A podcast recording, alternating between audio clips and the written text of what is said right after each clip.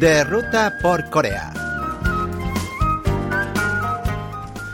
Hola amigos, Lucas Kim les invita nuevamente a ir de ruta por Corea para presentarles destacados enclaves turísticos de este país. Hoy voy a hablarles de un excelente lugar para ir en primavera. Hoy les propongo acompañarme a Yoido, lugar donde se encuentra nuestra emisora KBS, pero que en abril está repleto de flores de cerezos.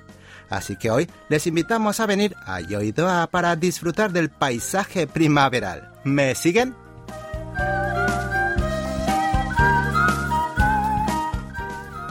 Todos los años, en algún momento entre finales de marzo y principios de abril, los cerezos florecen, dando lugar a un bello espectáculo de flores y pétalos en todo Corea.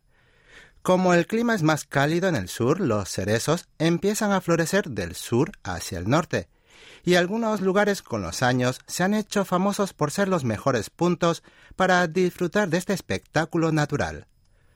Como atraen mucho público, se han convertido en festivales famosos donde además de las flores se pueden disfrutar otros eventos artísticos y culturales. En la ciudad de Seúl, la capital, el Festival de las Flores de Cerezo de Yoido es el más famoso. El evento se celebra todos los años en abril cuando las flores llegan a su máximo esplendor y llenan la ciudad de cascadas de coloridas flores. Este año el festival será del 5 hasta el 11 de abril y como su nombre indica, tiene lugar en Yoido, el corazón de la política, las finanzas y el periodismo de Corea, donde se ubican tanto edificios importantes como cadenas televisivas el edificio de la Asamblea Nacional y el edificio 63.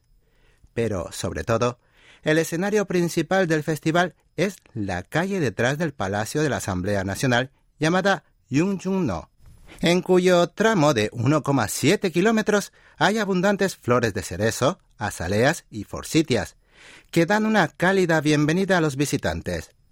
En especial, crean una vista espectacular los 1.641 cerezos nativos de la isla de Jeju que esparcen sus pétalos blancos por doquier.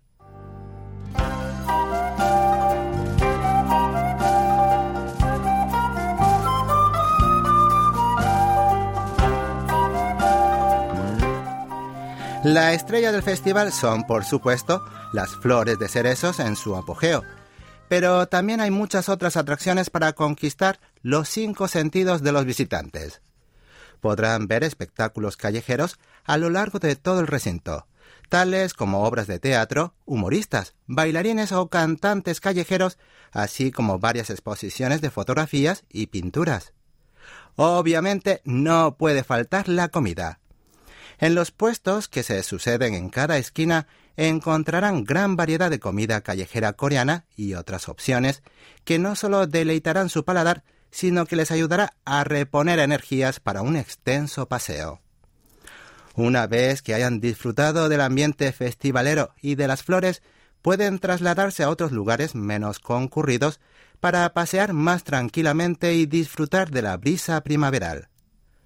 Uno de los lugares de visita obligada en Yoido es el Palacio de la Asamblea Nacional. Con 24 pilares de granito, una espléndida cúpula azul y una fachada de color blanco, es toda una exquisitez artística. Si desean recorrer este Capitolio, solo deben presentar una solicitud en el centro de visitas, y en apenas 20 minutos podrán visitar algunas zonas de este palacio, cuna de leyes, y sus principales salas de conferencias.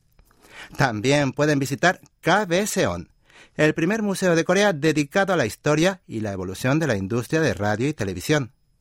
Aquí podrán conocer todo lo concerniente a la radiodifusión coreana, bien sea el proceso de producción de noticias o dramas y los equipos necesarios para el rodaje, además de poder ver en vivo emisiones de televisión y de radio.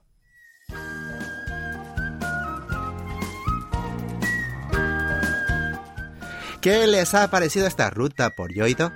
¿Se quedaron con muchas ganas de visitar uno de estos días el Festival de los Cerezos en Flor?